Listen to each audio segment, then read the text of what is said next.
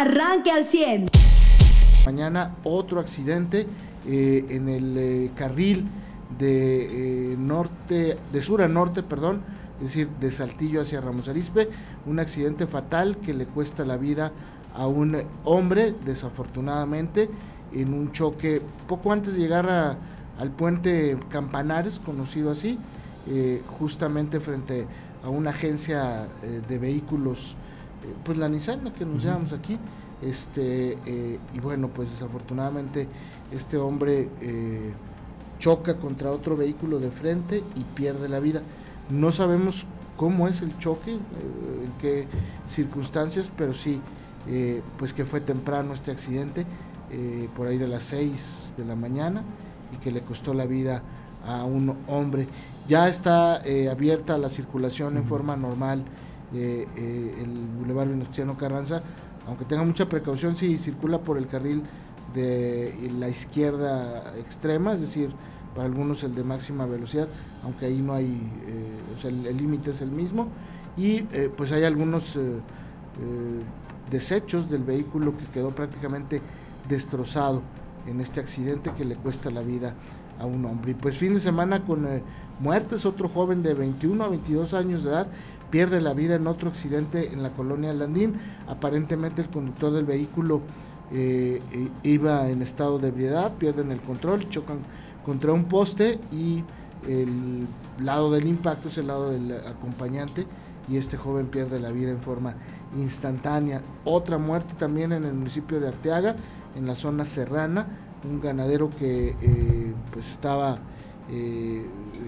llevando animales y un rayo pega en la camioneta mientras lo hacía pues eh, la descarga eléctrica le provoca la muerte a este hombre. Así es que pues fin de semana eh, con saldo rojo desafortunadamente aquí en la región sureste.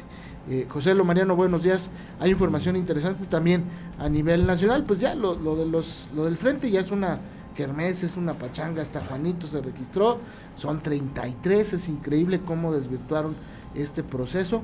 Se supone que hoy dicen quién pasa a la siguiente ronda, a, la catafixia, uno, dos o tres, eh, pero ya es una pachanga y una kermelo del frente, es sin duda eh, pues un movimiento que se va desvirtuando, parece ser solo, cuando pues todos entendemos, o, una buena mayoría de la población entendemos que solo habrá dos, digamos, dos finalistas, ¿no? Tres cuando mucho.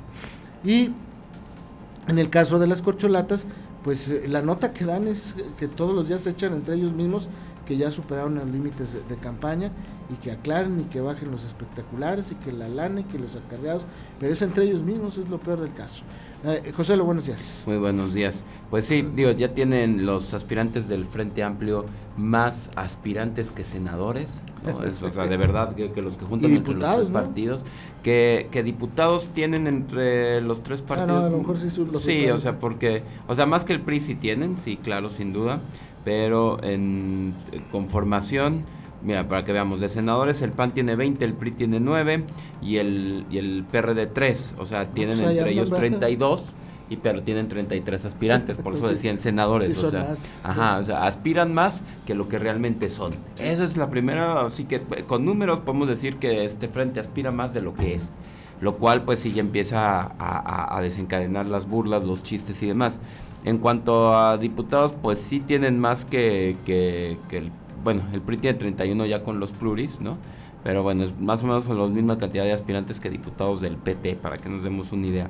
Lo que nos dice que sí, obviamente, eh, pues este como frente amplio salió amplísimo, ¿no? Pero digo, la amplitud en un sistema político que quieren buscar una misma causa y que 33 personas sientan que ellos pueden ser quien mejor eh, pues conduzca esta causa, pues ya no está hablando de que ni siquiera son claros en qué, ¿no? Porque ayer dentro de todo este marasmo, eh, porque digo, ya registrar a Juanito, y por eso digo yo, es una pachanga, ya es Kermés, y no porque Juanito no tenga derecho a aspirar, pero pues todos sabemos el nivel que tiene Juanito. No ha ganado nada. La única que ganó se la robó el que era su jefe eh, y le dijo, no, tú no la vas a tener, se la vamos a dar a, a tu suplente, ¿no? Y este, eh, pero insisto, hablo del nivel. Pero ayer el que demostró mucho y, eh, nivel fue Ildefonso Guajardo, el exsecretario de Economía, el diputado federal, y, sale, y es el único que he escuchado, tanto del Frente como del, de Morena, eh, o de las corcholatas y taparroscas, que ha dicho no encontré el apoyo suficiente y el respaldo necesario para aspirar a la candidatura. Es decir, desde antes él se da cuenta, es honesto, es sincero. ¿Cuántos de estos 33 debieron haber salido a decir esto? O sea, hacer la misma reflexión. Exactamente. Todos, todos. Exactamente. Eh, la verdad es que la contienda está entre tres. sí, hoy Xochitl, Krill y la Madrid podríamos decir que, que, tienen la posibilidad porque están posicionados mediáticamente hablando. Sí. Pero con todo respeto, el señor este que es líder de, de los papás que no les dan medicamentos de cáncer, que su lucha es muy genuina y muy legítima, positiva y qué bueno que lo haga. Sí, eres parte de una lucha, pero no cabeza del movimiento. Y entonces decir, tener la pues la, la, madurez y sobre todo la inteligencia salir a decir esto, a mí mi respeto es para Alfonso y yo lo pondría donde nos comentó Eva, en este grupo de, de notables, no quiero decir ni intelectuales ni pensantes, sino notables, que pueden hacer la plataforma política de este frente. Ahora, sí, creo que lo que desencadena esto en parte es Gabriel Cuadri. Cuadri dice algo así como, que yo no puedo ser, pero me inscribo para que me consideren. Si es todavía esa forma así de que me consideren y que sepan que estoy aquí apoyando. Ok, como una forma de quiero hacer, eh, llevar un liderazgo en esto, ok, va. Eh, también por ahí Krillin eh, explicaba que eh, no es como que hubiera solo un liderazgo y decía, a ver, ¿cuántas marchas multitudinarias de más de miles de, miles de personas hubo en el país? Y ahora imagínate cuántos liderazgos hay sumados a este movimiento en el país. Va, pero eso no quiere decir ni te justifica que todos se tengan que, que inscribir, ¿no? Exacto. O sea, entiendo el, el, tema de uno, de Cuadri, ex candidato presidencial, que diga, estoy aquí como en, en, tema de apoyo, va, pero todos los pero demás... puedes hacerlo sin registrar también, pero o sea, puedes apoyar Cuadri, sí, muy bien, porque además Cuadri perdió, ¿eh? Entonces no sé qué tanto. Sí, sí, sí, fue el último lugar, pues puede hablar de experiencias de, sí, de, cómo se manejan. Exacto, o sea, porque lo conviertes en desvirtúas el movimiento. Claro, pero hay nombres aquí que decimos de estos de estos 33 registrados, o sea, salvo Santiago Krill, Xochitl eh, Galvez, quedamos que también de la Madrid y no sé si si, bueno, este también por ahí Mancera, ¿no? por parte del PRD. O sea, no, no ¿qué, hizo Mancera? Fue jefe del gobierno de la Ciudad de México. Ajá. Pero pues hace tres o cuatro O sea, pues es de los que se eh, registraron el que más personas ha gobernado, por así decirlo. O sea, por eso lo considero, nada más por eso.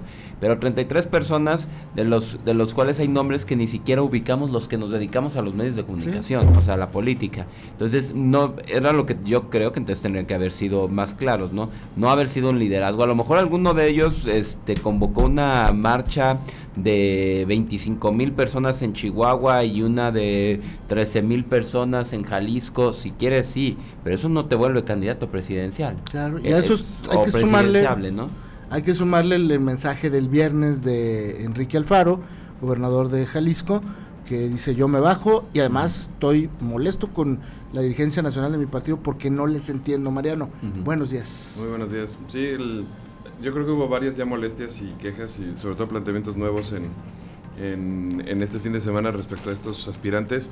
Sí, por un lado lo del frente, este, pues vaya, se volvió como un tema más de, de gente para decir, pues ya, ya fui alguna vez aspirante, ¿no? Yo creo que mucha gente realmente la hace por eso.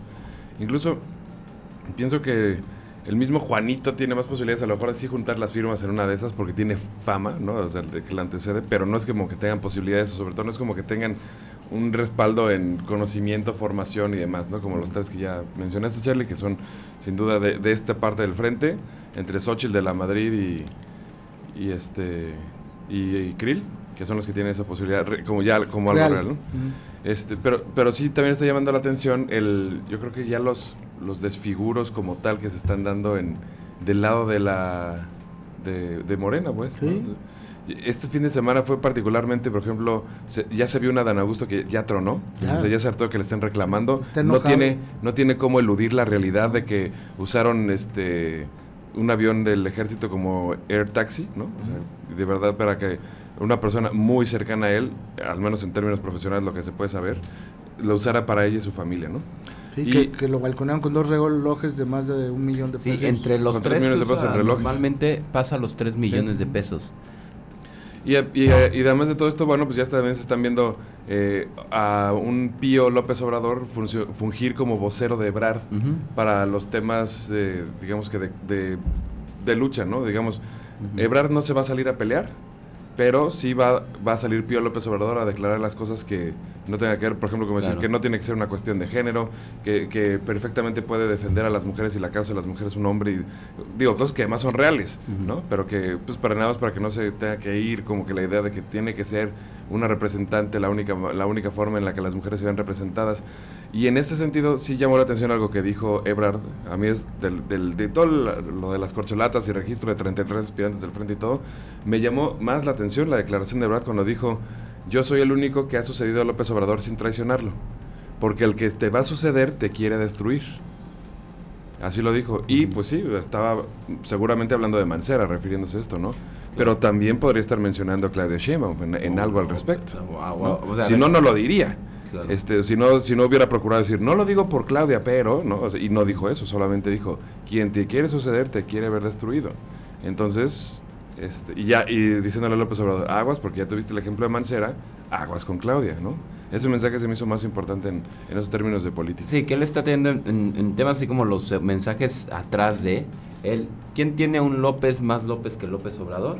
Pues el que tiene a Pío López. ¿Y quién tiene a alguien más cercano a López Obrador que la cercanía que aparenta Claudia Sheinbaum? El, el que tiene al mismo hermano del presidente, ¿no? es como la estrategia que ha estado usando, eh, eh, vaya, que se ha estado moviendo a, usando al hermano de López Obrador como vocero de Brad, ¿no? O como pues el moderador de eventos, el generador de, de, foros con el, con el aspirante. Pues creo que esa estrategia de Brad pues, ha sido hasta ahorita la más fuerte y la que menos desgaste le, le procura al aspirante, ¿no? Pues vamos a esperar a ver qué es lo que pasa. El, el ambiente se puso calientito. Yo insisto en lo del movimiento ciudadano. Y la única forma que entendería hoy que el frente dejó que se registraran estos 33 es que probablemente estos 33 podrían ser candidatos a diputados o senadores. E insisto, lo importante para el frente no es la presidencia. Saben que tienen muy pocas posibilidades de ganarlas eh, mientras compitan eh, eh, pero lo importante es el Senado y el Congreso de la Unión. Eva Farías, buenos días. ¿Qué tal? Así es, Carlos. Muy buenos días. Y, y no pasa desapercibido también el tema de que mientras Claudia Sheinbaum está recorriendo el país, pues hay prensa nacional que está enfocada en exhibir lo que sucede en la Ciudad de México. Por ejemplo, hoy en el Universal se exhibe que la línea 1 del metro está en rehabilitación todavía, que y te, hace un año, ¿no? Y que todavía no se ha fijado una fecha para que se abra la línea del metro. Reforma, por ejemplo, habla de la cantidad de desaparecidos en la Ciudad de México, que son más de 4.000 y que no han sido localizados. Eh, se han reportado 8.961 personas. Eh, y de esas, pues 4.000 sin localizarse. El Sol de México revela que de enero a abril la Comisión Nacional de Derechos Humanos registró 81 casos de tortura y tratos crueles por parte de autoridades y que la Ciudad de México es la entidad con más acusaciones. Es decir, pues sí, lo que pasa es que Claudia Sheinbaum está haciendo una campaña que se ha enfocado, por lo menos en esta última semana, en todas sus eh, pues logros, ¿no? Los logros que tuvo ella como jefa de gobierno de la Ciudad de México y los logros que ha tenido el gobierno de Andrés Manuel López Obrador. Y bueno, pues a la par de esto, eh, pues está la agenda de la violencia, Carlos, la narrativa de la inseguridad y violencia se mantiene también en las primeras planas eh, se da cuenta de eh, la jornada violenta que vivió Chilpancingo, con un saldo de seis muertos. Eh, también en ese municipio guerrerense, la alcaldesa fue exhibida, ya lo sabíamos, la semana pasada en una reunión con un presunto integrante del crimen organizado. Y después de esto, solamente envió un audio en el que señala que todo está bien, así dijo, y que se trata de una crisis con tintes políticos. También, bueno, pues eh, también se dan eh, dos éxitos ¿no? por parte de las Fuerzas Armadas. Eh, el decomiso de cartuchos, que incrementó 40% en el país, según lo, lo, reportan las Fuerzas Armadas. Y bueno, pues eh, el tráfico de material bélico ha aumentado en nuestro país. Milenio revela que la Marina desmanteló una ruta de plataformas rudimentarias que habían estado siendo utilizadas por el crimen organizado y que antes no existía un antecedente, ¿no? De esta estrategia que ahora sí está usando el crimen y también, por ejemplo, el tema de los coches bomba que es otra de las cosas que llama la atención y que le está llamando la atención a la prensa que se dedica a cubrir esta, esta parte, ¿no? La parte de la violencia en nuestro Muy país. bien, Muy bien. Pues de eso y más vamos a platicar eh, en esta mañana. Son las 7 con 21 minutos. La temperatura en el Valle de Saltillo, Ramos Arizpe y Arteaga en 20 grados centígrados. Eh, hay una publicación ahorita de nuestro buen amigo Paco de la Peña del Heraldo. Aparentemente el conductor del que le dábamos cuenta que perdió la vida hace un par de horas circulaba por Beca Ranza en sentido contrario y aparentemente en estado de ebriedad. Habría salido de un bar.